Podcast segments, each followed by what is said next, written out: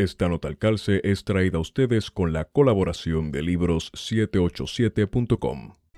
Esta nota al calce también es traída a ustedes por jaboneradongato.com.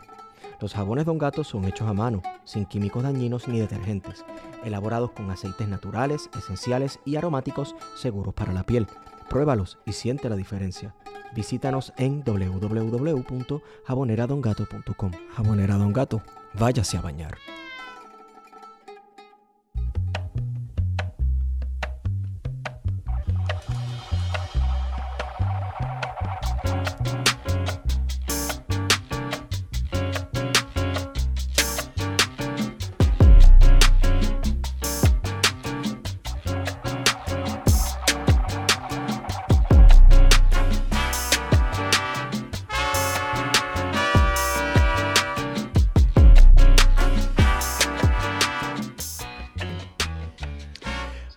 Días, buenas tardes y buenas noches a todos y todas los que nos escuchan.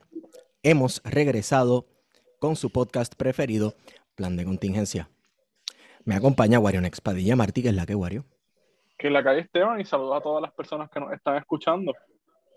Les habla Esteban Gómez y hoy, ¿verdad? Supongo que amerita seguir hablando de este tema, eh, ya que al momento no ha ocurrido eh, otro holocausto nuclear, ¿verdad? Y hablo de otro porque si usted piensa que Hiroshima y Nagasaki no fueron holocaustos nucleares, eh, usted tiene que sentarse a leer un poco y pensar un poco sobre la vida.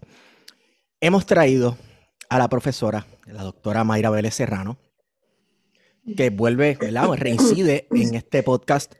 Eh, la última vez que hablamos fue hace, uf, hace bastante tiempo y estábamos hablando principalmente sobre la rivalidad eh, entre Estados Unidos y China, ¿verdad? Sí. Sí. Queríamos hablar de Irán y, Y terminamos hablando de China. Correcto, Eso es verdad. correcto. Sí, sí, sí, sí, sí, sí, sí, sí, sí, sí, sí. Bueno, ha ocurrido mucho en la geopolítica desde ese momento, un montón. ¿verdad? Y también eh, vale la pena hablar de sucesos que, claro, esto siendo un podcast de historia, sucesos que ocurrieron un poco antes de lo que está sucediendo ahora para poner un poco de contexto y hablar un poco más, ¿verdad? Eh, profundizar en lo que discutimos con Nieto del podcast eh, Grey Zone la vez pasada. Así que bienvenida Mayra, gracias por estar con nosotros y gracias por decirnos que sí. Sí, eh, de hecho, nosotros nos vimos en enero del 2020, justamente luego de los terremotos y antes de que, que Wanda Vázquez nos encerrara. Wow, sí, sí, es cierto, fue presencial. Fue presencial. Eh, que en aquel momento, ¿verdad? Nos dimos varios tragos, aquí pues estamos bebiendo agua por Zoom. Lamentablemente. Sí. Mayra, Bueno, pero- te pregunto, eh, ¿qué diablos está pasando? Pues, sí, eh, ok, sí, porque esa es la pregunta.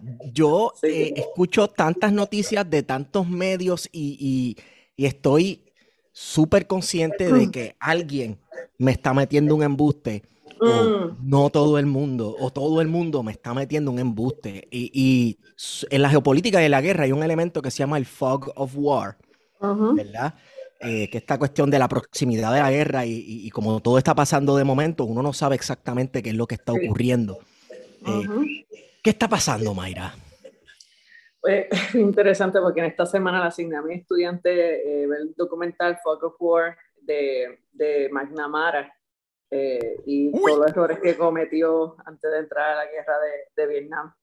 Eh, pero es bien interesante que mencioné esto porque precisamente de eso estábamos hablando de, de cuando uno entra a un conflicto, la importancia fundamental que es la información y lo que es el conocimiento de las intenciones del otro, el conocimiento de las capacidades del otro, porque en momentos de conflicto, y quiero aquí aclarar, ¿verdad? Porque veo mucho que se habla guerra, conflicto.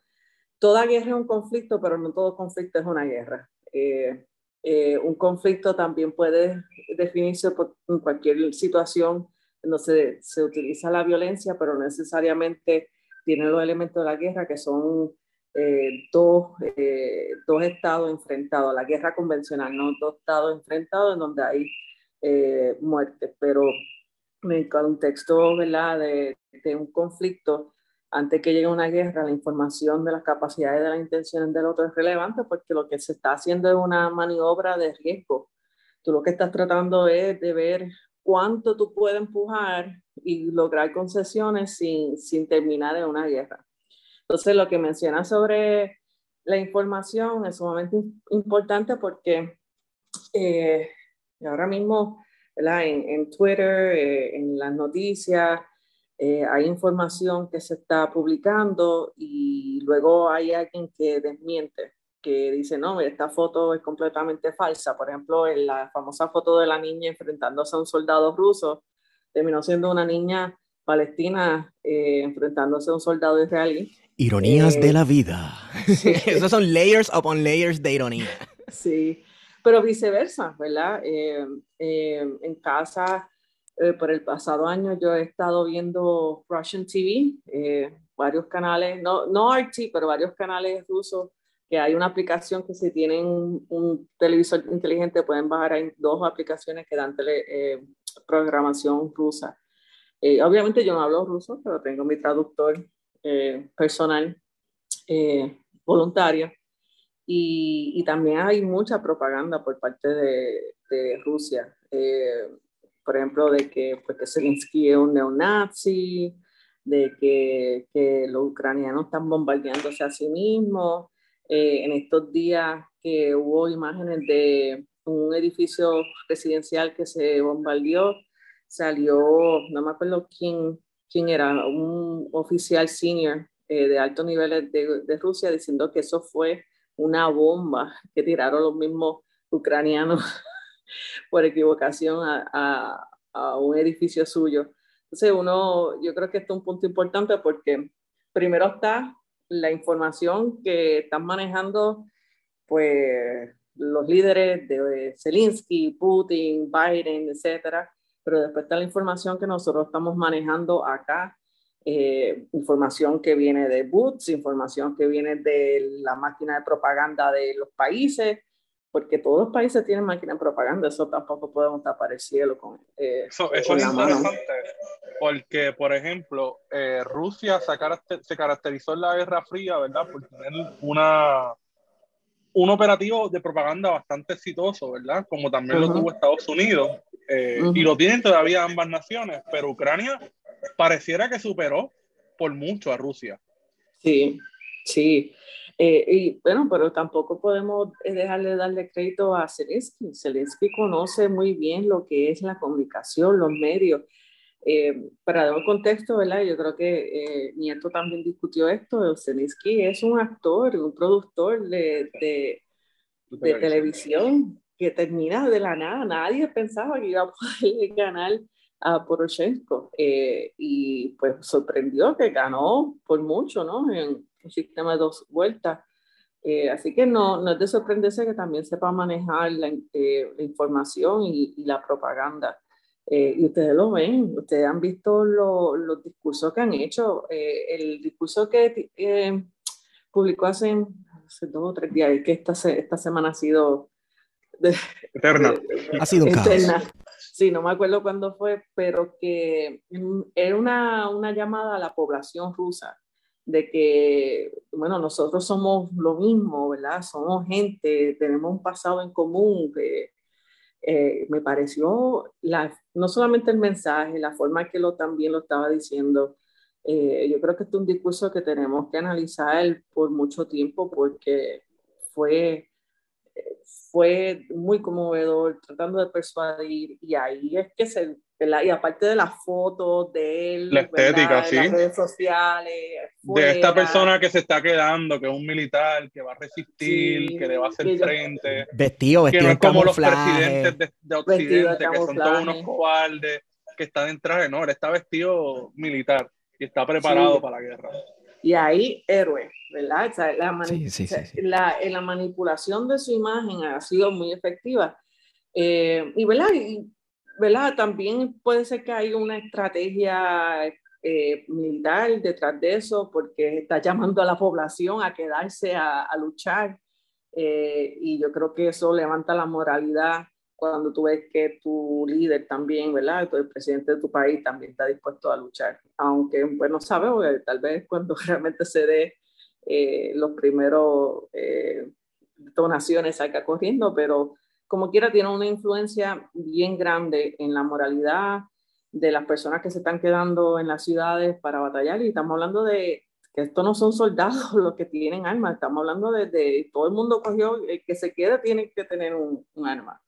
Correcto. Eh, y ahí hay un problema, ahí hay un peligro también, porque el que tú le des un arma a una persona no significa que automáticamente es soldado, simplemente son civiles armados. Entonces tienes estos civiles armados disparándole posiblemente a tropas que vayan entrando, claro, en defensa legítima de sus hogares.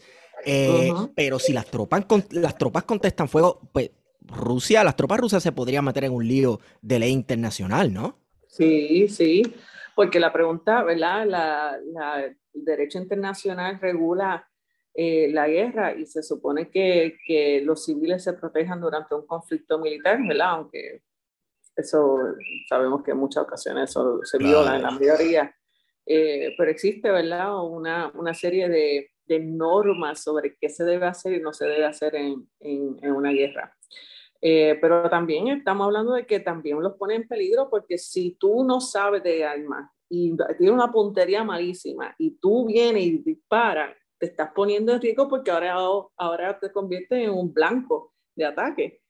Eh, y entonces, ¿verdad? Eh, también es sumamente peligroso y puede llevar a mayor número de, de muertes por, por parte de, de, los ucranianos. Pero también un acto de desesperación. Eh, hay una simetría bien grande entre Ucrania y Rusia en términos militares, en términos números, ¿verdad?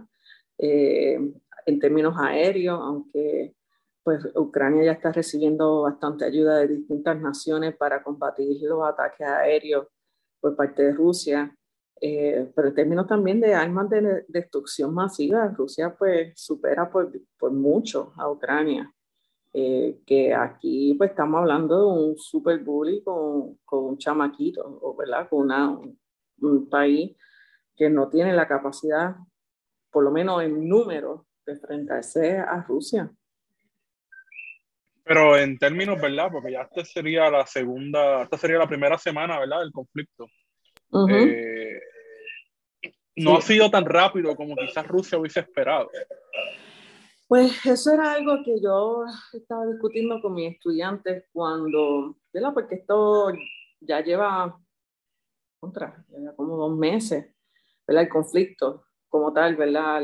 las tensiones porque comenzaron con la movilización de soldados a la frontera. ¿Se acuerdan que eran, habían dicho que habían movilizado, eh, no sé, ciento y pico de mil de, soldados? Me pareció, me pareció raro porque eso es la, todos los soldados que tiene Rusia, quería decir que dejaron sin soldados el resto del, del territorio. Pero cuando comenzó la movilización, ¿verdad? El argumento en aquel momento que de Putin era que porque quería que se firmara explícitamente, ¿verdad? cuando hizo aquel famoso tratado con los puntos de que Ucrania no entraba a la OTAN y que ningún otro país iba a entrar a la OTAN, pidiendo la desmilitarización de las ex eh, repúblicas soviéticas que son parte de la OTAN, ¿verdad? Era una demanda grandísima. Pero yo le preguntaba a mi estudiante sobre qué exactamente quiere Rusia en, en aquel momento. Si es, pues, tomar Donbass, ¿verdad? El área de, esa eh, región del, del este de, de, Ucrania, que son mayormente rusos y que hace años, ¿verdad? Que hay una batalla interna entre rebeldes y la, distintos grupos militares y paramilitares ucranianos o si querían tomar a Ucrania o si simplemente era un asunto realmente de seguridad, que era un asunto de que no queremos que Ucrania se convierta en parte de la OTAN. Si ese es el objetivo, hace sentido de por qué se tardaron tanto en intervenir, porque si Rusia hubiese querido simplemente tomar a Ucrania, no hubiesen anunciado por tanto tiempo su intención tú no le das, tú no le permites a tu enemigo eh, armarse o prepararse si tú lo que quieres es tomarlo, ¿no? Eh, Entonces, la otra hipótesis, la otra conjetura, que lo que querían, lo que quieren es todavía el asunto de la OTAN. Y que por, tal vez por eso que al principio su, su ataque fue bastante limitado en términos de ataque eh, con bomba, eh, el número de soldados, el número de, de tanques, el número de targets que, que, decidieron ¿verdad? atacar. Eh, o sea, que eso puede ser una posible conjetura de que al principio lo que Rusia realmente no quería era invadir, que lo que quería era doblegar a, a, Ucrania a que explícitamente diga no voy y afirmar y ponerlo por escrito, no voy a entrar en la OTAN. Y que, la, y que el resto de los miembros de la OTAN dijera, ok, Ucrania no va a entrar a la OTAN. Como eso no pasó, en las reuniones que hubo en, en la frontera con Bielorrusia, todo lo contrario, Zelensky decidió anunciar que quiere volver a entrar ¿verdad? a la Unión Europea. Pues ahí vemos que Rusia entonces ha recrudecido su ataque. Eh, y fue, yo todavía no entiendo la lógica detrás de ese anuncio de Zelensky.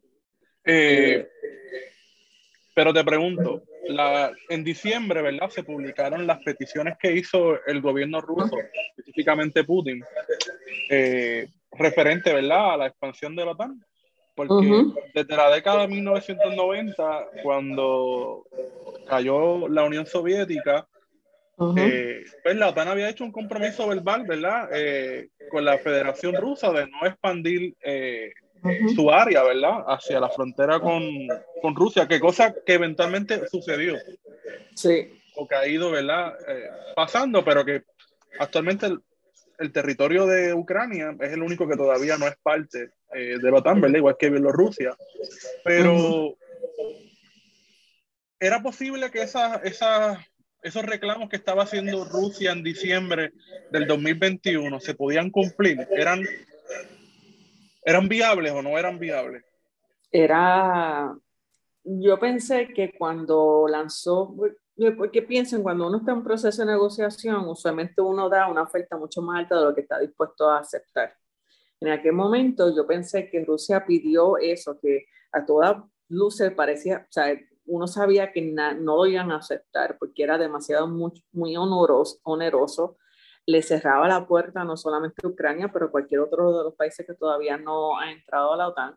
Eh, y ponía entonces una posición también de desventaja a los países que recién, recién se habían unido. Eh, entonces yo pensé, pues esto es demasiado, muy oneroso, Putin tal vez quiere algo menos, pero quiere algo en esa, en esa línea. Pero cuando yo empecé a ver las negociaciones, los resultados de las negociaciones, en las que, por ejemplo, Estados Unidos le ofreció mayor transparencia eh, en la, pues lo, cualquier tipo de, práctica o de movimiento militar.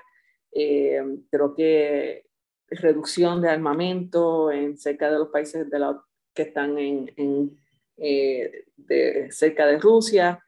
Le ofreció una serie de cosas para como de bajar la calma, pero no explícitamente que iba a prohibirle la entrada de, de otros países a la OTAN y se cayeron las negociaciones. Eh, yo creo que Putin sí sabe, estaba de qué es esto o esto.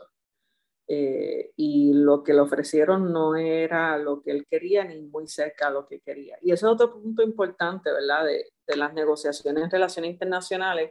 Si ustedes piensan esto en un, en un continuo, ¿verdad? De preferencia. Eh, y tú cuando haces una oferta, tú pues, estás aquí, ¿verdad? En este continuo de preferencia y tu enemigo o tu adversario está acá. Pero cuando estás en negociaciones, tú vas tratando de, de encontrar un punto en donde lo que se llama, ¿verdad? El punto de indiferencia, los dos puntos de indiferencia coinciden. Y ahí entonces se logra un acuerdo, pero parece que los puntos de indiferencia de ambos estaban demasiado muy retirados y por tanto eh, no lograron ningún tipo de acuerdo en aquel proceso de negociación que fue ¿verdad? en diciembre, si mal no me equivoco de nuevo, eh, estos meses han sido caóticos. Eh, sí, dos meses atrás, tres meses atrás. y entonces, pues ahí vemos cómo empezó a escalar el conflicto a, a, la guerra que tenemos hoy. ¿Qué, ¿Qué, rol jugó Estados Unidos en toda esta escalada del conflicto? Porque yo recuerdo meses atrás, ¿verdad? En enero sobre todo, y principios de febrero, que Estados Unidos estaba siendo bastante contundente con Rusia. Eh, y de repente, ¿verdad? Cuando se da la invasión eh, rusa al territorio ucraniano, vimos que Estados Unidos se distanció mucho de todo lo que, de todo lo que estaba diciendo el mes anterior. De las consecuencias severas. Eh, eh, vamos atrás un poco porque ya en el 2008 yo recuerdo haber leído a John Mersheimer. Eh, John Mersheimer se le conoce el padre del realismo ofensivo, uno de esos neorealistas súper pro-imperialismo americano y dos, eh, eh, predominio ¿verdad? De, la milicia americana y que cree que, que las instituciones internacionales como la Unión Europea pues, es pensar en pajaritos preñados, eh, de que la única forma de mantener la paz es preponderancia militar. En aquel momento, en el 2008, ya había anunciado que era peligroso la continuación de la expansión de la OTAN, especialmente, especialmente si se mantenía o se continuaba marginalizando a Rusia, eh, especialmente Rusia bajo un que ya se veía venir de Putin. Eh, y en el 2014, cuando hubo la invasión de Crimea, pues literalmente dijo, mira, esto fue culpa de Estados Unidos y de la expansión de la OTAN. Eh, entonces yo creo yo creo que hubo recientemente una controversia por las declaraciones de Dalmau en, la, en los medios, precisamente por haber dicho eso, eh, porque el argumento es que, y aquí ¿verdad? tenemos que ponernos en la posición de un país como es Rusia, con una larga historia de ser una potencia, con un presidente ultranacionalista eh, que también tiene ambiciones eh, y una retórica sobre la grandeza de Rusia, eh, que ha dominado el sistema político, porque también, ¿verdad? Tenemos que, recordar que ya, pues, Rusia hay elecciones, pero pues los candidatos que corren contra Putin, pues son escogidos por Putin. Eh, como las últimas elecciones que pusieron por el piso a la mujer de este tipo, que se me olvida el nombre, que estaba en prisión por corrupción. Eh, y lo que hacían era realmente burlarse de que era mujer eh, pero pues obviamente no, no ganó las elecciones. Pero bajo ese contexto de lo que estaba pasando en, en el interior de, de, Rusia, bajo el contexto de lo que es la historia de Rusia, una expansión de una organización de defensa colectiva, eh, de una alianza de militar como es la OTAN, que es liderada por el enemigo ¿verdad? anterior de, Rusia, que es Estados Unidos, iba a poner en una posición de vulnerabilidad y de inseguridad a Rusia. Es, piensen, piensen lo opuesto, piensen que Canadá y México están en una alianza de seguridad con, con Rusia. ¿Qué va a ser? Pues, obviamente, ¿cuál va a ser la reacción de Estados Unidos? Si de momento, ¿verdad? Estados Unidos estaba dispuesta a ir a una guerra nuclear con Rusia eh, para evitar que se instalaran armas nucleares en Cuba. Eh, Estados Unidos intervino en casi todos los países de Centroamérica durante la Guerra Fría con el pretexto de que esto era un asunto de seguridad. Estados Unidos se metió a Vietnam por el pretexto de esto un asunto de seguridad. Estados Unidos bombardeó a Laos. Esa gente en Laos no tenía que ver nada con Estados Unidos con el pretexto de seguridad. Eh, pues entonces, ¿por qué pensamos que no iba a pasar con Rusia?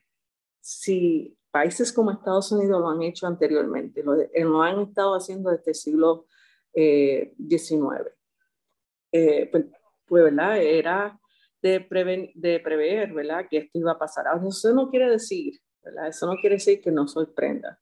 En muchas ocasiones, a veces uno, pues uno sabe que algo va a pasar y cuando pasa, como quiera, uno se sorprende, ¿verdad? Y, como, dice, como decíamos antes en los 90, se tripea. Sí, sí, sí, sí, sí. Mira, de hecho nosotros habíamos comentado tanto en radio como en el podcast que bueno, que esto era todo sword rattling, que Rusia no iba a hacer un acto militar, ¿verdad? Este, diferente como el que ha hecho en esta semana pasada. Y nos hemos visto todos sorprendidos con de momento Rusia está invadiendo tal y tal sitio. Eh, está fuerte, está fuerte. No nos esperábamos nadie. Y te iba a comentar esa cuestión de lo de Cuba, que, bueno, exacto, fue exactamente lo que pasó cuando Cuba cae en la esfera de influencia soviética, Estados Unidos, por décadas intenta hacerlo, la palabrita que a ellos les gusta mucho, un regime change, que he estado viendo mucho liberal por ahí hablando de, fomentar un regime change en Rusia, que eso sería un desastre político. Este, eh, pero bueno, eh, y señalar eso y señalar esa hipocresía por parte de los Estados Unidos no significa, señoras y señores, que, que en este podcast se ama a Putin. Digo, a papá Putin. No, mentira. pero parece, parece que la gente quiere empujar a uno obligado, y esta es la narrativa política que se ha estado viendo, en una bipolaridad política absoluta, como si estuviéramos en la Guerra Fría, tú sabes, parece que están forzando el discurso a que sea así a la mala. Sí, precisamente. Si uno concuerda con las acciones de Estados Unidos, especialmente por ejemplo en Cuba, que no solamente estamos hablando del Valle de Cochino, pero también las múltiples ocasiones que intentaron asesinar a Fidel, ¿verdad? Eh, y la financiación de, por ejemplo, de paramilitares y de grupos terroristas de derecha cubanos, eh, el tapado, todas las acciones que tomaron, eh, pero no solamente en Cuba, seguimos por ahí por Centroamérica para abajo, ¿verdad?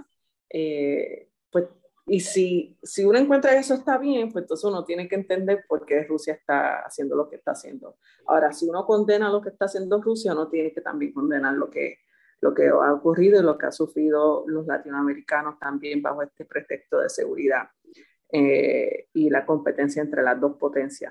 Así que, ¿verdad? Hay que ser consistente con lo que uno, ¿verdad? Uno cree, eh, eh, o a favor o en contra, hay que ser consistente. Pero algo también que, ¿verdad? que se está dando el debate eh, también bien polarizante sobre la presencia de los neonazis en, Ucrania.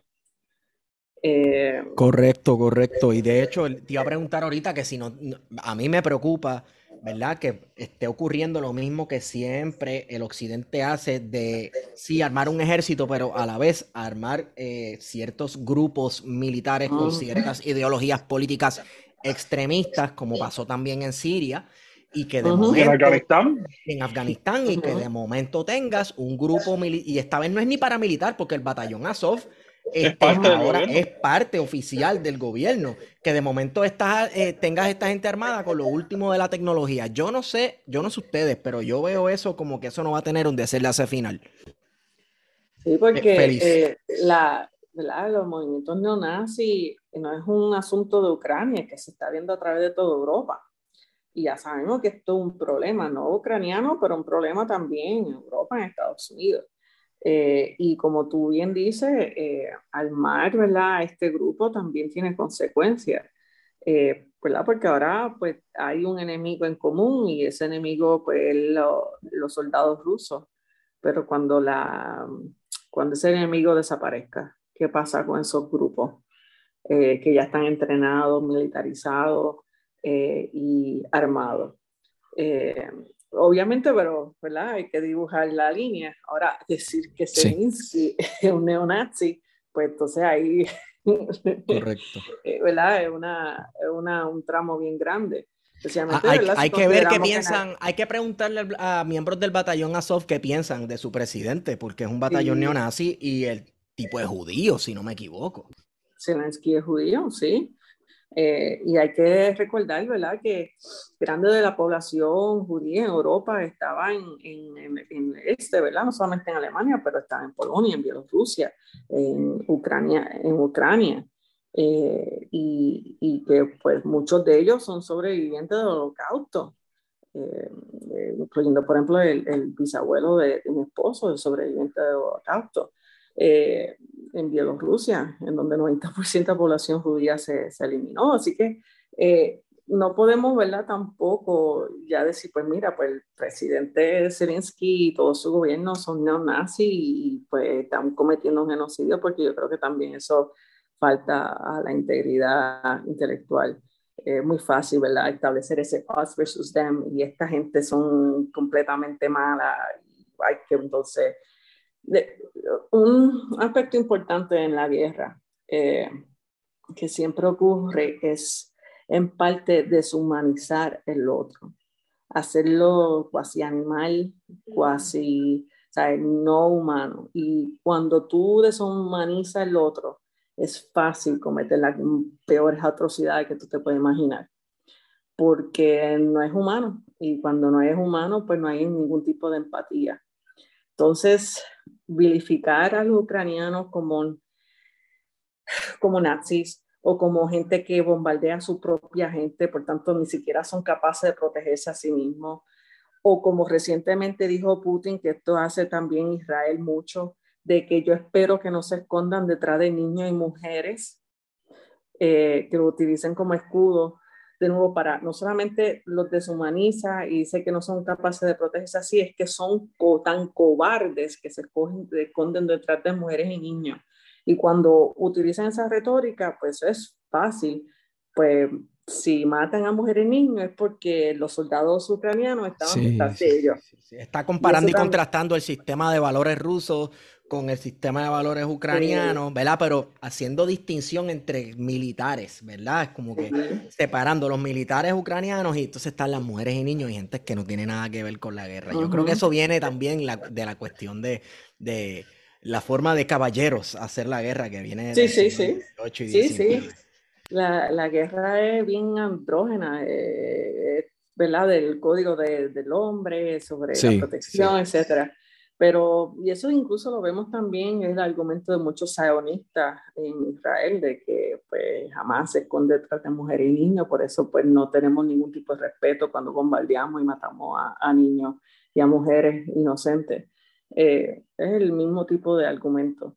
Eh, y de nuevo, la guerra no se haría si tú no puedes, si tú tienes empatía eh, hacia el prójimo, tú necesitas eh, crear un imaginario del otro como animal, como algo peor que un animal, peor que un perro. Eh, eh, porque a veces incluso los perros tienen mejor suerte que, que los humanos en, en, conflicto. Miren los perros que sacaron de, de Afganistán. Incluso eh, los perros son parte ahora de la campaña mediática de, de Ucrania que han ah, estado publicando fotos este, en Facebook y eso, que fotos que uno ve que no son ni en Ucrania, pero te dicen dueños con sus perros en Ucrania protegiéndolo. La verdad es que el perro es el mejor amigo del hombre para despertar sentimientos, ¿verdad? Este, Dentro de la gente y cogerle odio a esos malditos rusos. Sí, sí, sí. Ah, eso es un punto importante también cuando yo empecé a ver eso, yo, wow, pero tenemos que esto no, es solamente una guerra de armas, esto es una guerra también de información y de creación de, del imaginario del otro. Eh, es increíble. por ejemplo, el rol que ha jugado. Sí, sí. Oh, Las mujeres maestras que están guiando tanques. Eh, el soldado que está reportando la guerra, que se pasa bailando, y es como que, en serio, en medio de una fucking guerra, hay gente que tiene tiempo para hacer TikTok. Es que, hermano, y se trata, yo creo que lo peligroso de esto es la trivialización de los conflictos y de las guerras, ¿verdad? Que, eh, ¿sabes? Estamos entretenidos mirando el celular a soldados bailecitos a, pocas millas de un campo de batalla donde gente está muriendo y donde se está este, bombardeando. Y, pues, para nosotros es el bailecito, ay, mira qué simpático. Entonces, eh, eh, nuevamente, hay dos campos de batalla y siempre los ha habido porque la información siempre ha sido parte de la guerra. Pero lo que pasa es que antes que, mientras por ejemplo en la batalla de Maratón, los griegos tenían que enviar un corredor a correr millas y millas y millas para avisarle al rey, aquí el corredor lo que hace es prender la cámara del celular y enseñarte lo que está haciendo y hacer un bailecito y tirarse foto con un perro para decirte que está todo bien.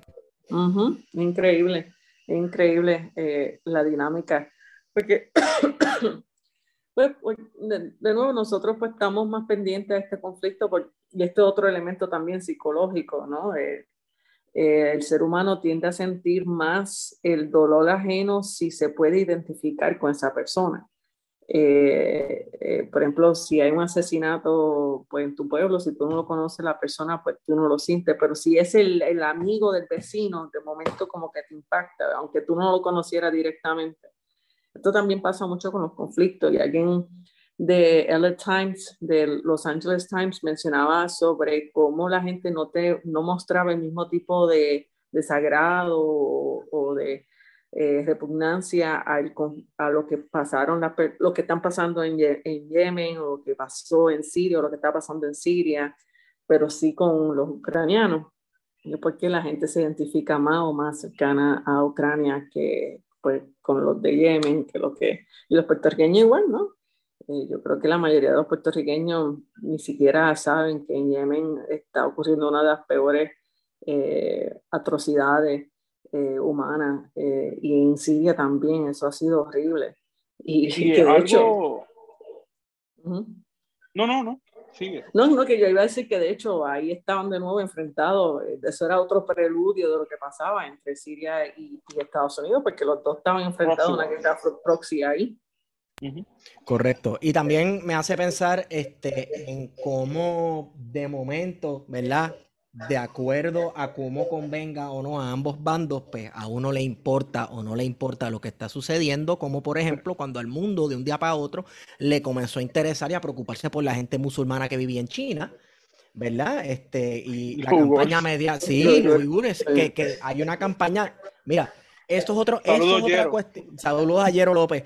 Esto es otra cuestión que yo tampoco sé 100% lo que está pasando en China con los uigures, ¿verdad? Pero de momento, ahora Occidente se preocupa por los musulmanes y tiene una gran carga en su corazón por los pueblos musulmanes oprimidos alrededor del mundo.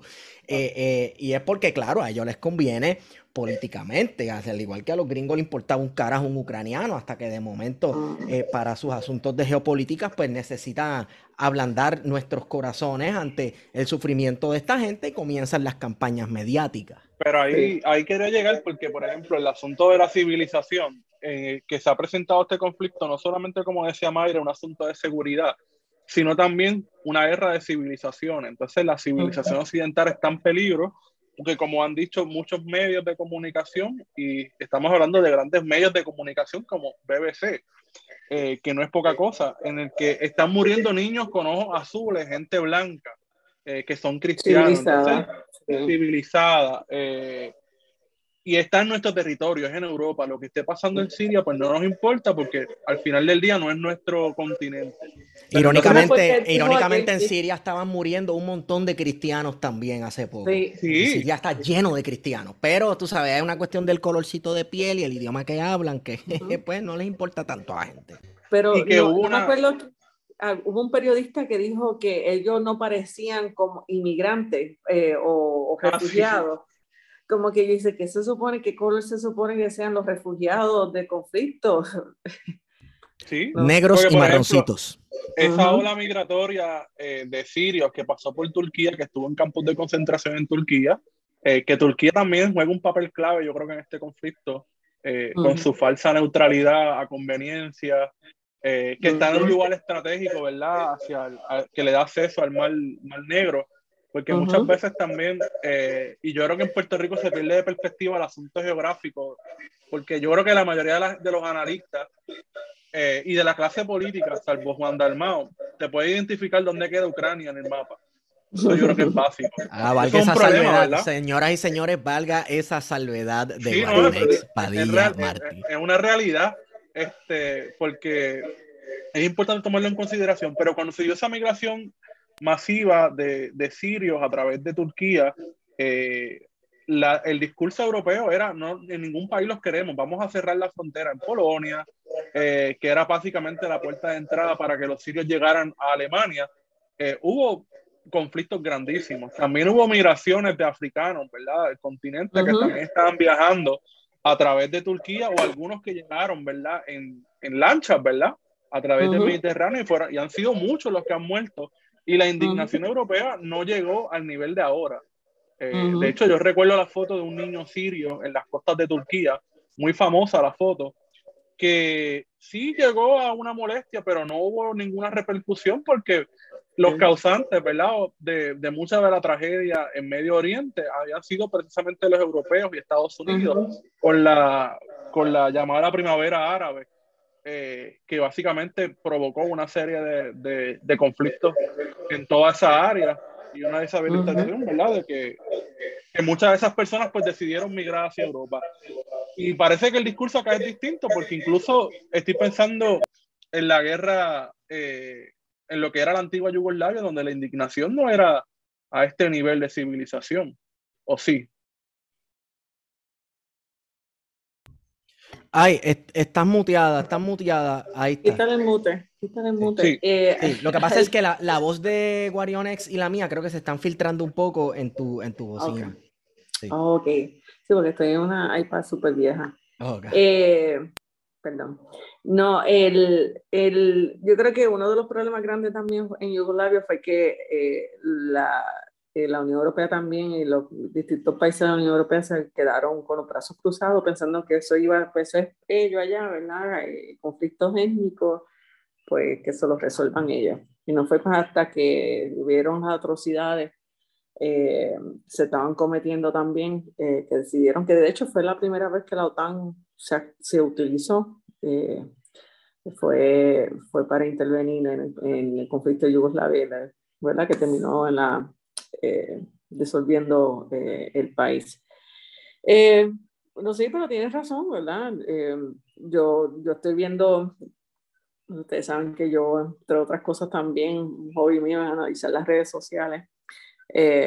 Y, y, yo lo que veo es, por ejemplo, en canales que son mayormente republicanos, canales que son mayormente conservadores en Estados Unidos, We are praying for Ukraine, or we hope, o cuando se habla sobre las caravanas para salir del país, I hope they are safe and sound.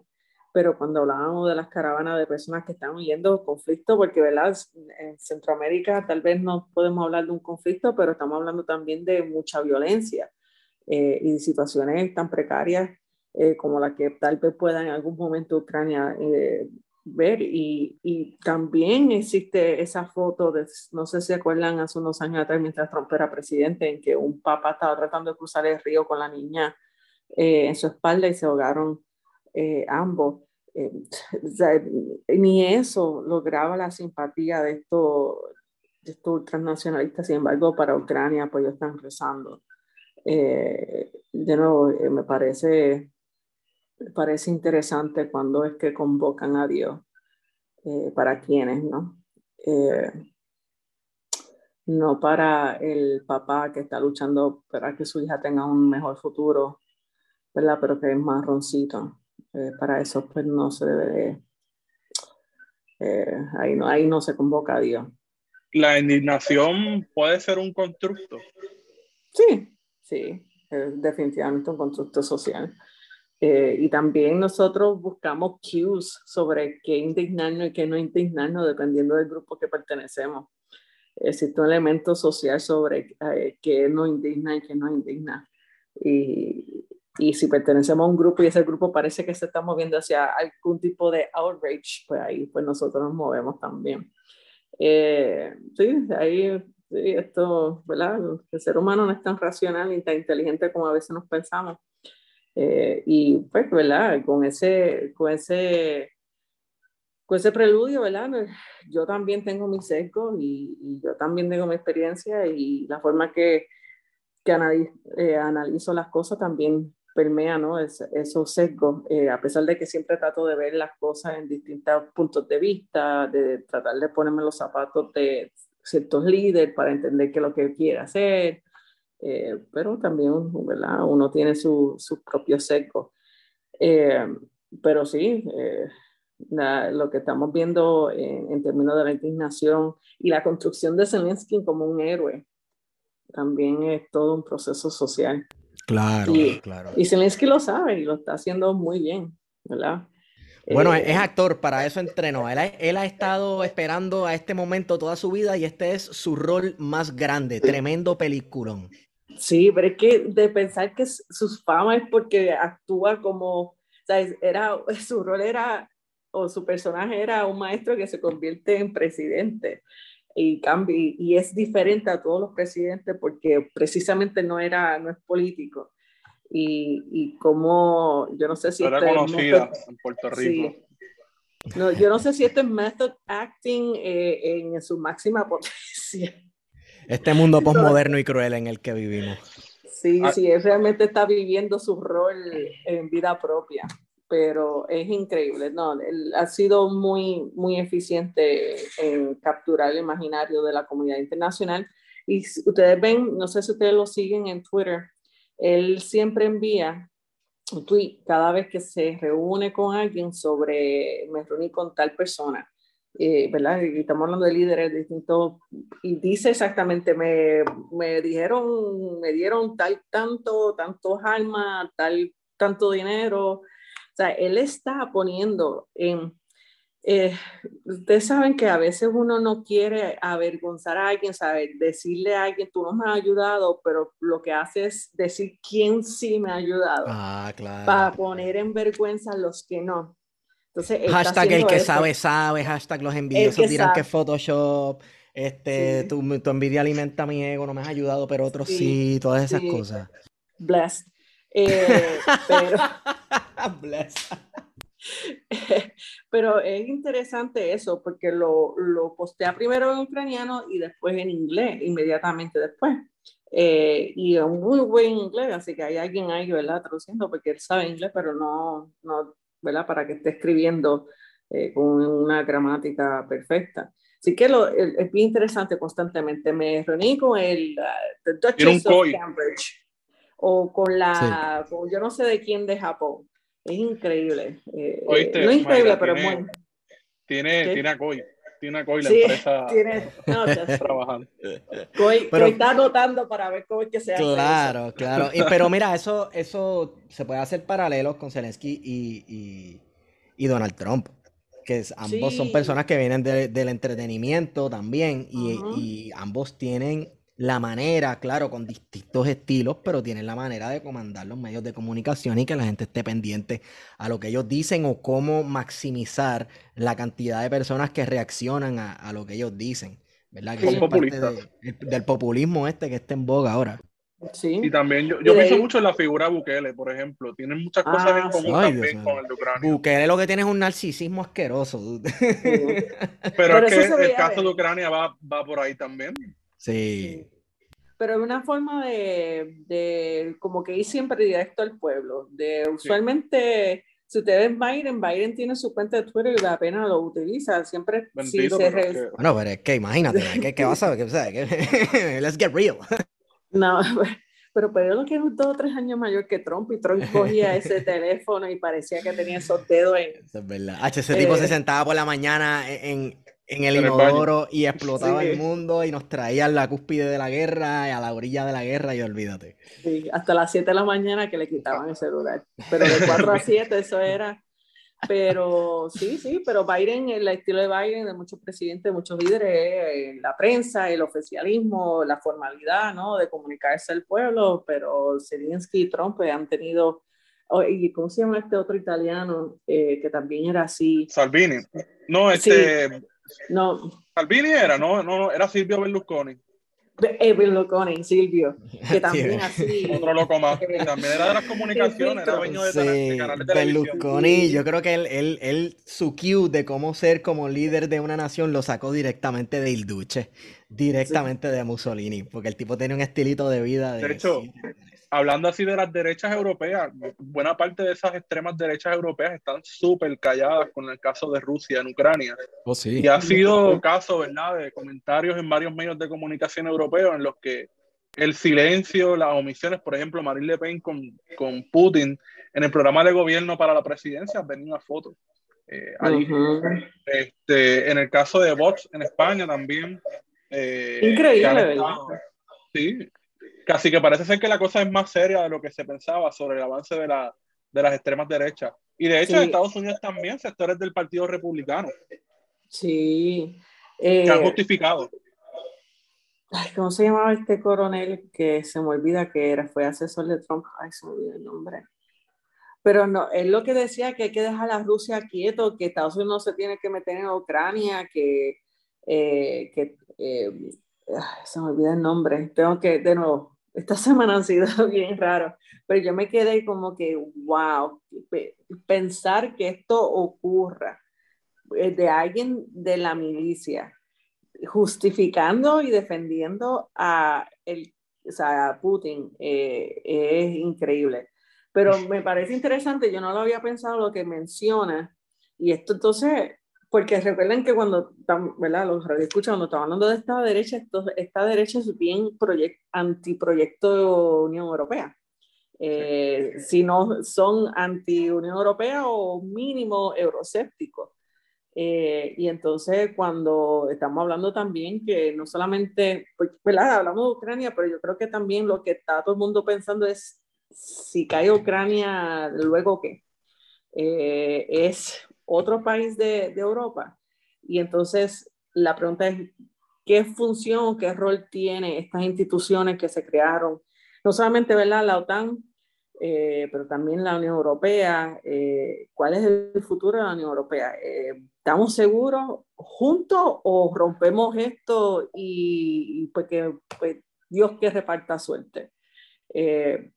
si se rompe, ¿verdad? ¿Son estos países capaces protegerse de algún conflicto o, o, realmente pensamos que, que Kant y los liberales y ese sueño liberal de que las instituciones democráticas, el libre comercio, la integración regional es lo que lleva, lleva la paz.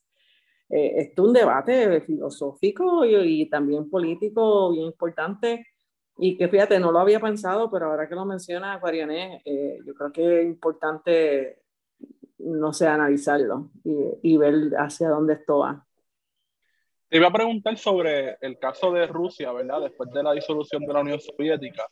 Eh, Estados Unidos proponía que solamente existía un, unos vencedores, ¿verdad? Que había sido el capitalismo sobre el socialismo realmente existente y de que básicamente era un mundo unipolar en el que Estados Unidos era presidente, era quien llevarle el control. Pero ahora con el conflicto en Ucrania y los distintos conflictos que hemos visto en Medio Oriente, donde también de alguna manera Rusia ha estado envuelta, ¿verdad? Como es el caso de Siria, eh, que también hemos visto, por un lado, el rol que ha jugado eh, China. ¿Realmente se acabó el mundo unipolar? ¿Estamos en un mundo multipolar o qué? Sí, esa fue una pregunta con la que cerré la última clase con mi estudiante de Relaciones Internacionales. Eh, y esto es un debate muy importante que se está dando en academia. Eh, y también quería traer a colación una de las teorías que, que más calado hondo en, en, relaciones internacionales que se conoce como la teoría de, de, transición de poder o Power Transition Theory. En aquella teoría, el argumento es que el sistema internacional, la historia, y de nuevo, tomando mucho del marxismo y de la visión dialéctica hegeliana, eh, el, argumento es que la historia internacional o de los sistemas mundiales ha sido una historia en donde cíclica, en donde se alza un hegemón, hay una serie de estabilidad porque ese hegemón se encarga de ser la policía del mundo y mantener a la gente ¿verdad? en check. Pero llega un momento de descenso de ese hegemón por distintas razones. Puede ser que su economía empieza a decaer. Eh, el argumento también es que mantener mantener el sistema internacional a tu imagen semejanza es costoso eh, y eso hace que demos un pie, sangre, eh, recursos en mantener el sistema internacional. Y cuando baja el hegemón, pues ahí usualmente empieza a subir algún tipo de, de país que se convierte en retador, ¿no? Pero que en ese proceso siempre se da una guerra sistémica de carácter, y cuando hablo sistémica es que las grandes potencias del momento se envuelven en una guerra, surge un nuevo hegemón y empieza el ciclo de nuevo. Eh, y por ejemplo, eh, el actual ciclo lo domina Estados Unidos como hegemón, anteriormente eran los británicos, eh, y su hegemonía cae con la Primera y la Segunda Guerra Mundial. Y así tú puedes ir atrás, ¿verdad? en distintos puntos históricos. Eh, y el argumento de esa teoría es que existe dos, dos variables o dos factores importantes para saber quién es que se va a convertir en el retador de ese hegemón. Debe, y el argumento es que debe ser alguien, o el debe ser un Estado con mayor, con, o sea, con bastante paridad militar y que esté insatisfecho con el sistema creado por el hegemón. Y esto es un punto bien importante por la cual yo siempre le hablaba a mi estudiante y lo que yo mencionaba en Twitter también, eh, porque si ustedes piensan en el sistema internacional que creó Estados Unidos empezando desde la Segunda Guerra Mundial con la creación del de Fondo Monetario Internacional, de la OMG eh, o la OMC, digo, eh, del FMI, del Fondo Monetario Internacional, el Banco Mundial, etcétera, era un orden hacia el capitalismo, hacia el libre mercado, hacia el sistema democrático. Pero entre Rusia y China, quien realmente se ha beneficiado de ese sistema es China. Rusia es, a pesar de sus grandes riquezas y extensión territorial, Rusia es el país número 11 en términos de Producto Interno Bruto, el número 35 en términos de Producto Interno Bruto per cápita. Es un país terciario económicamente que China le pasó, que Corea le pasó, que Japón le pasó, países mucho más pequeños y que en la mentalidad rusa mucho más inferiores que ellos. Eh, y yo siempre le preguntaba a los estudiantes cuando le daba el examen, ok, de estos dos, de Rusia y China, ¿cuál de ustedes creen que es el mayor peligro para la hegemonía de Estados Unidos? Y la mayoría siempre me escribía China. Y no es sorprenderse porque si tú lees Foreign Affairs, siempre dicen China. Pero la pregunta es, ¿está China insatisfecha con el sistema tanto como para irse a una guerra? Y me argumentó, no, porque es Rusia quien está insatisfecha con el sistema internacional, está completamente marginalizada. Eh, y no solamente es Europa, es que piensen también en el centro de Asia, Kazajistán, Uzbekistán, esos países que eran satélites de la economía rusa, ahora lo que están viendo es dinero chino entrando, entrando, entrando. La, la famosa ruta de seda de China ha transformado esas economías. Esas economías su, todo su sistema de transporte era mirando hacia Moscú, porque era para extraer ¿no? recursos naturales. Ahora están construyendo hacia Beijing. Entonces, Rusia no solamente está perdiendo influencia en lo que fue Lituania, Estonia, ¿verdad? Y ahora Ucrania, pero es que también está perdiendo influencia en Kazajistán, Uzbekistán, ¿no? Eh, en Mongolia porque esos países pues se están alineando con los intereses de China y pues que, Rusia no puede competir con la cantidad de chavos que China está invirtiendo. Eh, así que es, es, y entonces tiene ese gran dragón al lado que es China también. Es que piensen en términos geopolíticos la posición de, de vulnerabilidad y cuando tú tienes un toro encerrado, ¿qué va a hacer? ¿Qué está pasando? O sea, encerraron el toro, o, mejor dicho, el oso. Eh, así que, eh, eh, la, el argumento de esta teoría es que el retador, ¿verdad?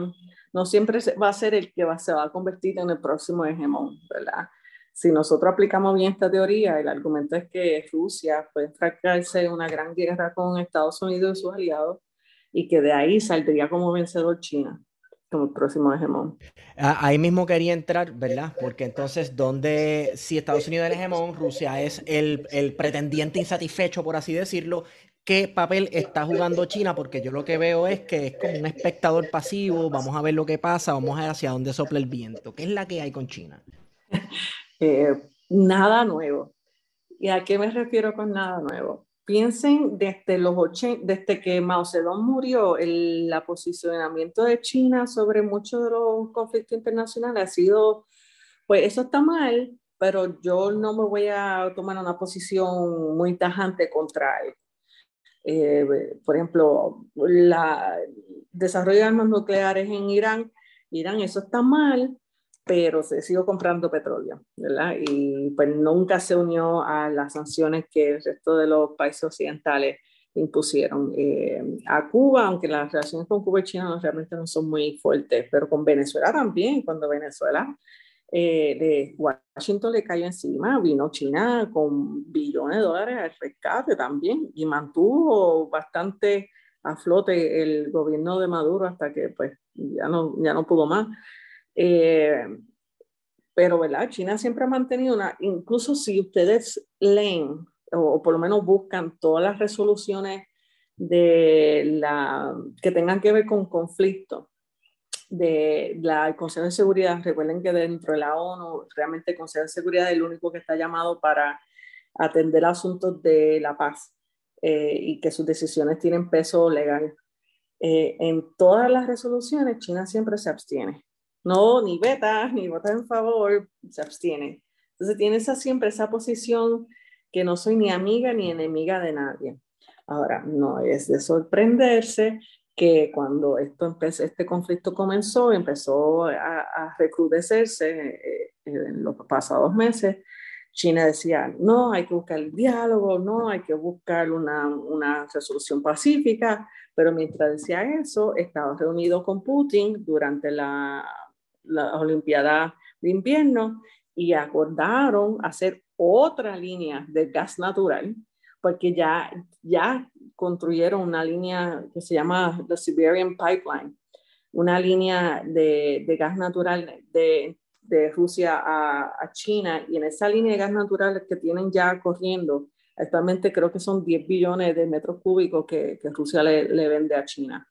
Pero para el 2025 va a subir a 30 y pico de billones de metros cúbicos. Y ahora, en, a principios de febrero, acordaron hacer otra línea con otros 10. O sea, que ya son 40 y pico de billones. Entonces, Rusia, o sea, ya Rusia sabía lo que quería hacer y ya Rusia sabía que le iban a dar sanciones, así que Rusia empezó a mirar hacia China ya desde ya. Eh, y China, y recuerden que China es un país súper inmenso con pocos recursos naturales y que si ustedes ven, si ustedes miden el, el consumo de energía per cápita entre los países desarrollados y China, China está así comparado, por ejemplo, con Estados Unidos o con Alemania.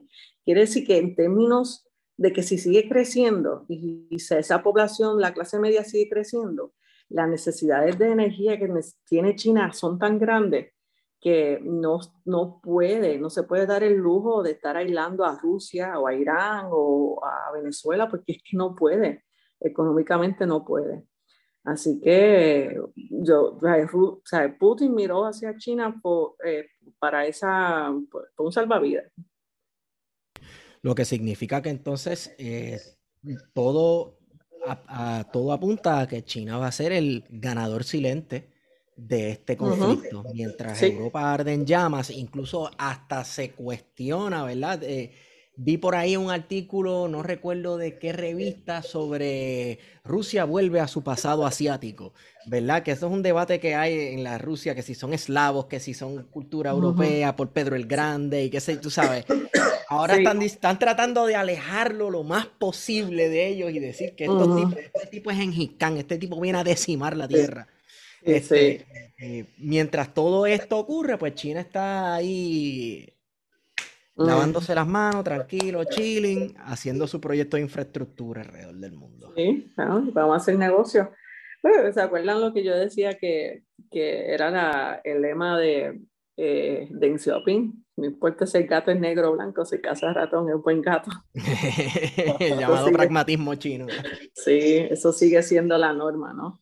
Mira, eh, pero te quería comentar que por un lado está este conflicto abierto entre el este y el oeste en Europa, específicamente en Ucrania, pero Estados Unidos también, la administración Biden, tiene abierto un conflicto con China. Sí, eh, sí, las cicatrices no se, no se han no se han ¿verdad? Eh, mejorado desde este, con Trump. Y, pero es que también Estados Unidos reconoce la ambición y reconoce el potencial de que cualquier movimiento en falso que lo lleve a una guerra con, con Rusia es que saben que China ahí va a tomar la delantera. Eh, y entonces la, el otro argumento es que se supone que si Estados Unidos quiere mantener esa hegemonía, no permita que China siga creciendo pero entonces hay una relación de interdependencia porque Estados Unidos no se puede mantener si no tiene a China. Entonces, ¿verdad? Aquí es como cuando tú tienes, tú detestas a una persona, pero el único pon que tiene para la universidad es esa persona. Esa es la relación que tiene Estados Unidos y, China. O sea, eh, se necesitan, pero sabes que no, no confían. Y aunque ahora mismo una relación, ¿verdad?, diplomática y de amistad, y Xi Jinping le ha dicho a, a Obama que, porque China no tiene aspiraciones hegemónicas, ni que la relación entre China y Estados Unidos.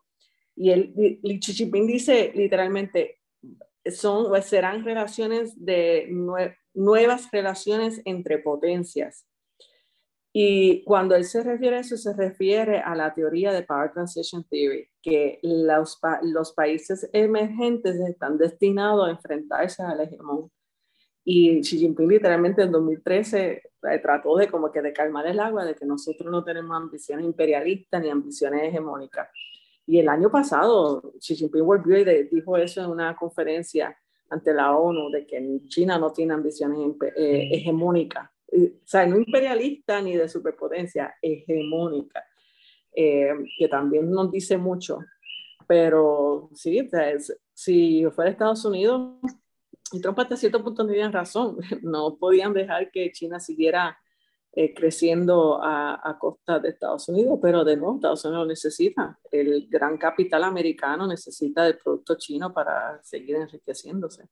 Correcto. Eh, y ahí quería entrar también en otro asunto, yo creo que es importante, ¿verdad? Y eh, veo casi hasta una, en inglés le dicen giddiness por parte de los sectores conservadores en Estados Unidos sobre cómo este conflicto explotó y cómo Biden permitió básicamente que, ah, explotara esto y que Trump no hubiese permitido bajo ninguna circunstancia que esto hubiese ocurrido. Yo pongo eso en realidad en tela de duda, yo no sé, en tela de juicio, pero, pero eh, hay una realidad y es que, si no me equivoco, por ahí hay unos midterms que se van acercando en los Estados Unidos, en una administración, administración Biden, que ha estado peleando contra el COVID y el manejo del COVID y la percepción pública sobre cómo se ha estado manejando el COVID a nivel estatal y a nivel federal.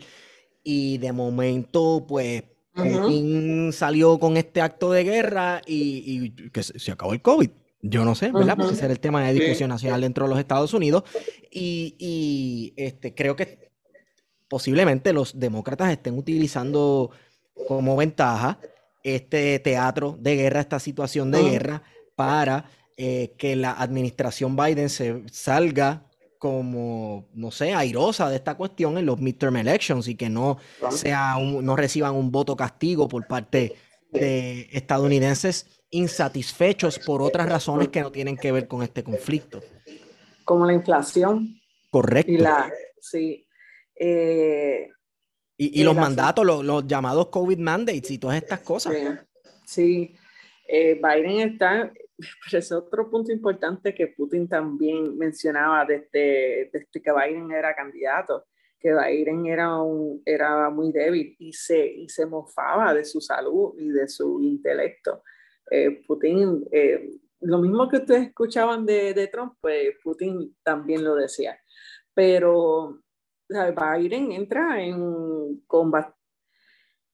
Entra en unas elecciones, ¿verdad? Que primero que los republicanos, la mayoría de los republicanos trumpistas no reconocen como elecciones legítimas.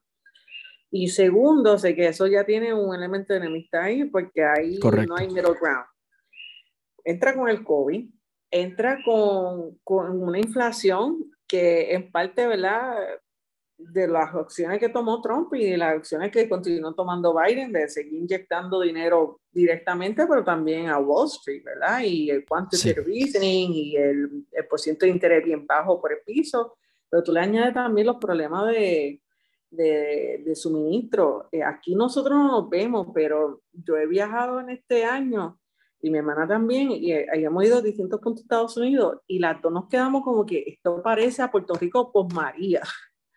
No hay nada, las cosas están vacías, si es vacío, los supermercados vacíos, los Walmart vacíos, o sea, las góndolas que eso, Que eso solamente sucedía en la mentalidad del estadounidense, eso solamente eh, sucedía en los third world shitholes que ellos les gusta. En Venezuela.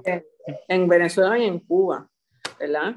Mira lo que el socialismo hace pero sí, ¿verdad? El, el problema de suministro eh, y el país no parece que no ha podido, o sea, no parece es que no ha podido tampoco resolver ese asunto de suministro, los capones que hay en, en los puertos, etc.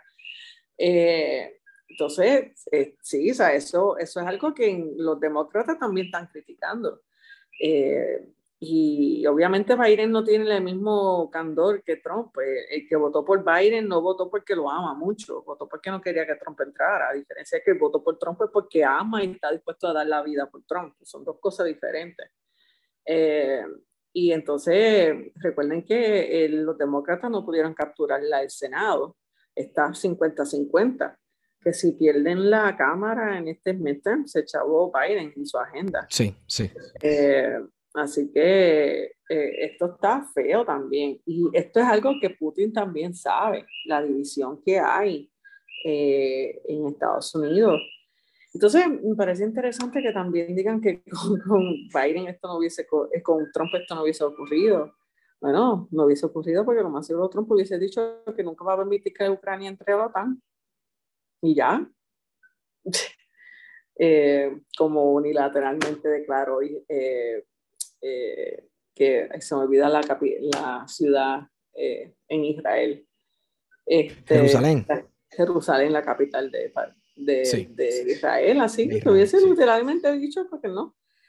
Yo siempre me acuerdo cuando, cuando visité a, a la familia de Dimitri, que estábamos ¿verdad? sentados bebiendo vodka, y el tío de mi esposo, esto era cuando Trump estaba corriendo me dice, después de varios palos, me dice, Trump es a KGB agent, pero con una seriedad.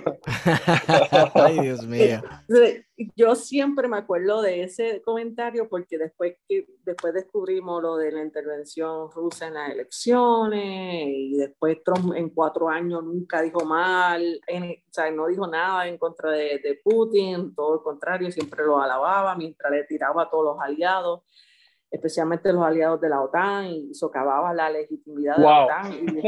Y, yo decía, pero esto realmente, yo siempre me quedé con ese comentario eh, presente, porque es que parecía que sí estaba Trump haciéndole el juego a favor de los intereses de, de, Rusia, que era precisamente mm, socavar la OTAN y la legitimidad de la OTAN.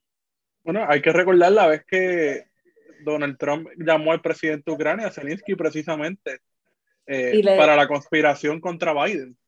Exactamente, que eso fue lo que lo terminó residenciando, ¿verdad? El impeachment fue porque le dijo que no le iba a dar dinero para defensa a cambio de que le diera información sobre el hijo de Biden y, y su tiempo en la compañía que los medios de comunicación se olvidaron de ese, de ese pequeño detalle que me parece que es importante también. Correcto. Sí. Eh, pero que, y otra cosa que también Trump hizo eso, pero no nos olvidemos que Biden también una, pero esto también lo, porque a veces recuerden que hay un sesgo en los medios de televisión de Estados Unidos, que Biden también estaba fanfarreando sobre cómo amenazó al presidente de Ucrania, en aquel momento era Poroshenko, de también no darle dinero si no hacía lo que ellos querían. Así que esto no es nuevo de estar, eh, ¿verdad?, amenazando a Ucrania y chantajeando a Ucrania para obtener sus intereses, eh, tanto intereses de Estados Unidos como intereses personales, como en el caso de Trump. Eh, pero sí, pues, vemos que de nuevo Ucrania ha estado en el medio, ¿verdad? En el, como el jamón del sándwich. Así es. Hay de las naciones fronterizas entre imperios. Hay de ellas, porque siempre se llevan el azote. Así fue, este, yo creo que así fue con Armenia por cientos de años entre Roma y los partos también, que lo utilizaban como buffer state. Eh, así es y ha sido el Caribe en el siglo XIX, XX y todavía un poco. Bueno, en 1914, en 1914, la justa aspiración a la independencia nacional de, de los pueblos eslavos del sur del, imperio, del imperio austrohúngaro sirvió de pretexto eh, para que básicamente dos bloques eh, imperialistas igualmente reaccionarios se enfrentaron en lo que se conoció como la Primera Guerra Mundial. Así que en esa región hay mucho, mucho eh, problema étnico, ¿verdad? En esa misma línea, eh, cuando los historiadores escriban sobre, sobre este clusterfuck, se podrá hacer paralelos entre el orden mundial que existía en la Primera Guerra Mundial, que se sentaba sobre una montones de tratados de cooperación y protección mutua entre, entre naciones europeas, principalmente hechos por Otto von Bismarck, ¿verdad? Este orden europeo, que si quitabas una cadenita del eslabón, todo se caía completamente. Se podrá hacer paralelos eh, eh, eh, históricos entre ambas épocas. Claro, la historia no es que se repite exactamente, ¿verdad? Son circunstancias distintas. Mira, hablando de eso, Guarianek mencionaba sobre si el sistema hoy es multipolar eh, uno de los argumentos es que precisamente antes de la Primera Guerra Mundial era un sistema multipolar, era, tú tenías varios bloques que ninguno realmente era, tenía preponderancia militar sobre el otro. Eh, y eso también permitió que la guerra, o sea, no, no fue disuasión suficiente como para que no se fuera la guerra. Exacto. Eh, pero hoy en día, ¿verdad? La pregunta es que si estamos en una situación similar en términos de, esa multipolaridad. Eh, yo, no, yo no sé, esto es un argumento. Yo no sé si, si China está al mismo nivel militar que Rusia y Estados Unidos. Eh, no creo todavía. Pero el hecho de que sea una, un país nuclear, igual que Estados Unidos y Rusia, eh, no necesita mucho más eh, como para que esto se salga de, de sitio. Y bueno, el Mao decía que las armas nucleares eran tigres de papel, la asustaban y no hacían nada, pero, ¿verdad? Tampoco podemos confiar en que, Fuck around and find out. Que ante noticias de que, que, supuestamente Putin movió su familia en un búnker en Siberia, yo creo que ese es sensacionalismo, pero todo el mundo tiene como que el cookie trancado ahora mismo con esa noticia. Sí. Eh, ¿Ustedes se acuerdan? ¿Ustedes han visto la película que es bien vieja, blanco y negro, que se llama Doctor Strange, Strange Love en Hawaii? Claro que sí. ¿Ustedes han visto eso? Sí, es que bueno, que es una longaniza de títulos. Asignación para los, sí, sí, sí, asignación para los podcasts escucha. Vean Doctor Strange Love. Sí, pero si ustedes, la, la, premisa de esa película era que la bomba, hay un elemento de irracionalidad que lleva a que la gente se comporte. Eh, y que la, la, amenaza del uso de la bomba y de que si algo, cualquier cosita, esto se iba en automático y no había quien lo parara, era lo que iba a permitir entonces que hubiese paz. Eh, y el hecho de que Putin haya movido la, la, la, la, la bomba, ¿verdad? algunas armas nucleares apuntando hacia Ucrania y que haya como un elemento irracional de, ¿verdad? de que se le asigna a su persona, hace también que, que logre eh, su objetivo. Pero, ¿verdad? De nuevo, es, igual que en, en, esa película, cualquier cosa que pase puede comenzar la, eh, una serie de cadenas de acciones automáticas que llevaría al doomsday, como decía. A mí me llama la atención siempre esa narrativa, ¿verdad? De que los que tienen bombas nucleares como Rusia o China son locos, pero la gente se olvida que el presidente de Estados Unidos anda con un maletín con donde están los códigos nucleares todo el tiempo. Exacto. Entonces, porque eso no es un peligro y que Rusia tenga armas nucleares y que haya activado todo su, su armamento y lo haya puesto en nivel de guerra, es loco. Si el presidente de Estados Unidos anda igual. Eh, eso me acuerda el dicho de, yo creo que Teodoro Roosevelt nunca en su vida imaginó que Speak Softly and Carry a Big Gun se convertiría, o, Carry a Big Stick, ¿verdad? La, del garrote, se convertiría en Speak Softly and Carry Nuclear Weapons. Sí. Por, el supuesto nuclear deterrent que se supone que, que ponga a todo el mundo en pausa y diga, bueno, nos podemos matar todo el mundo aquí y como nos podemos matar todo el mundo aquí, nadie se va a matar aquí. Pero lo que estamos viendo es que eso no ha dado pausa. No. por lo menos Rusia, y eso, ese es el peligro. Sí. Correcto. Bueno, podemos ir cerrando ya. Eh, vamos a ver lo que sucede. Yo creo que, obviamente, con, a la velocidad que va este conflicto, hoy estamos discutiendo unas cosas y puede que mañana haya cambiado el mundo. Cuando salga este, exactamente. Cuando salga este episodio, que yo creo que, bueno, se supone que salga para mañana. Así que, eh, profesora, gracias. Gracias por estar con nosotros. ¿Por dónde te podemos conseguir? En Twitter, en Mayra underscore UPR. Chévere. Guario, ¿dónde te consigo? En Twitter, Guario Candanga. A mí me consiguen Estigón por Twitter y recuerden dos cositas. Esta nota al calce es traída a ustedes por Libros 787, la librería más cool de literatura puertorriqueña y en español. Utilicen el código plan de contingencia para obtener shipping gratis. También me place presentarles que esta nota al calce también es traída ustedes por jaboneradongato.com. Los jabones Don Gato son los que más ricos huelen en el universo. No sé, Mayra, si tú eres un cat person o un dog person, pero los jabones Don Gato son los mejores del mundo. Me estoy, eh, en estos días que me estoy bañando, señoras y señores, me estoy bañando con uno que huele como a lavanda y menta. Ave María, riquísimo. Jaboneradongato.com también utilicen el código plan de contingencia para obtener, yo creo que es un 30% de descuento. No, eso es mucho, déjame no meter a, este muchacho en problemas. Yo creo que es shipping gratis, pero utilicen el código y compren tres o cuatro o cinco jabones para que usted vea, váyase a bañar, jabonera Don Gato. Gracias a todos y todas por estar con nosotros y con esa hemos ido con ustedes. Plan de contingencia. Y no la pude salvar porque no creo en ella. Nuestro dreadlock, nuestro dread, no ladren que no amedrentan Drácula, tu sangre drena y drones de droga encuentra Una andrómeda de andrógeno busca tribular las tribus. Atraquemos un truck y vámonos con trambos de tranquilibu Trinitarias entre rambos trinan en el terremoto.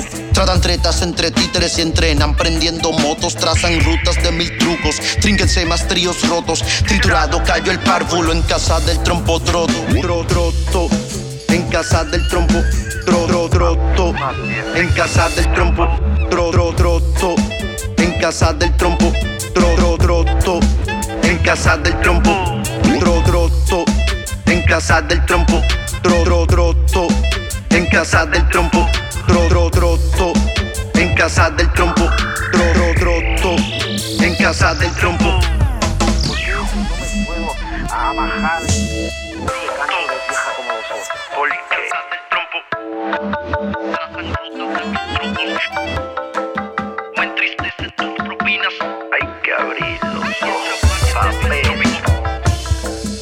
El trauma que te dio el trópico. Trauma, trauma, Trauma que te dio el trópico. trauma, trauma, Trauma que te dio el trópico. Trauma.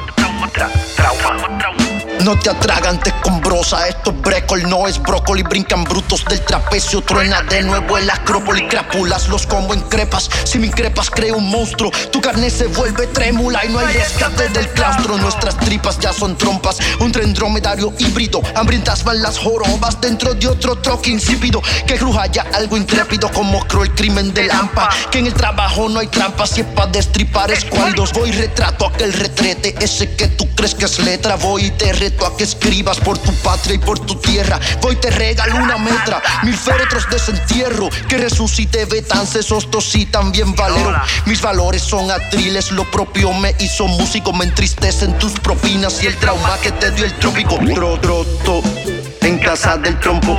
Tro, tro, en casa del trompo. Tro, tro, en casa del trompo. Tro, tro, troto, en casa del trompo. Tro, troto, en casa del trompo. Tro, tro, troto, en casa del trompo. Tro, tro, troto, en casa del trompo. Tro, tro, troto, en casa del trompo. Te entretienen estos mantras, piensas que ando delirando. Hazme el favor, baja el radio de tu puto telantra. Tanto tantra va sin manta, con prudencia por el prado. Depredadores bambados, figamos ya la tarántula. Tu generación sin filtro es Bruce Lee partiendo bruces. Son muchas manos de dioses pa'l cabrón de Peter Shilton. Que la crisis de mi tierra toda cruja en una noche. Pues las tropas trovan mierda si hay granujimo fantoche. Si no te ducha mi musa, disfruto otro golden shower. Orinque cada cuatrienio te arropas como tsunami. Si crees que la letra es mucha, si lo sientes sweet and sour. Tu mediocridad se asusta, no te tripe, ahí lo sabes. Si no hay más forma de entrarte, trending se pone el tridente. Si tú prefieres frustrarte, frunce el ceño, esté valiente. Y que el tiempo pase y pase, y que pase, y que pase, y que pase lo que pase. Mientras todos se dan mil pases, pero que acabe el impasse. Que tranquiliza y tritura, trompetas que trinen duras y que arranque ya el desfase. Tro, troto, en casa del trompo.